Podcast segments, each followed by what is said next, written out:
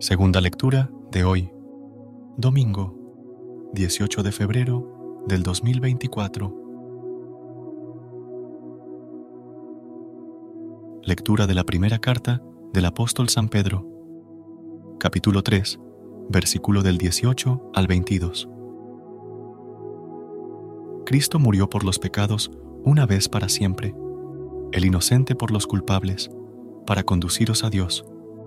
Como era hombre, lo mataron, pero, como poseía el espíritu, fue devuelto a la vida. Con este espíritu, fue a proclamar su mensaje a los espíritus encarcelados, que en un tiempo habían sido rebeldes, cuando la paciencia de Dios aguardaba en tiempos de Noé, mientras se construía el arca, en la que unos pocos, ocho personas, se salvaron cruzando las aguas.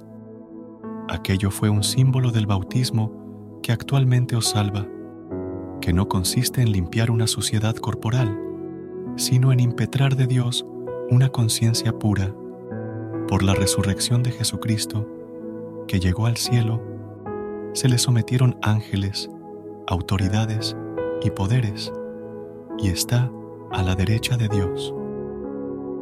Palabra de Dios, te alabamos Señor. Recuerda suscribirte a nuestro canal y apoyarnos con una calificación. Gracias.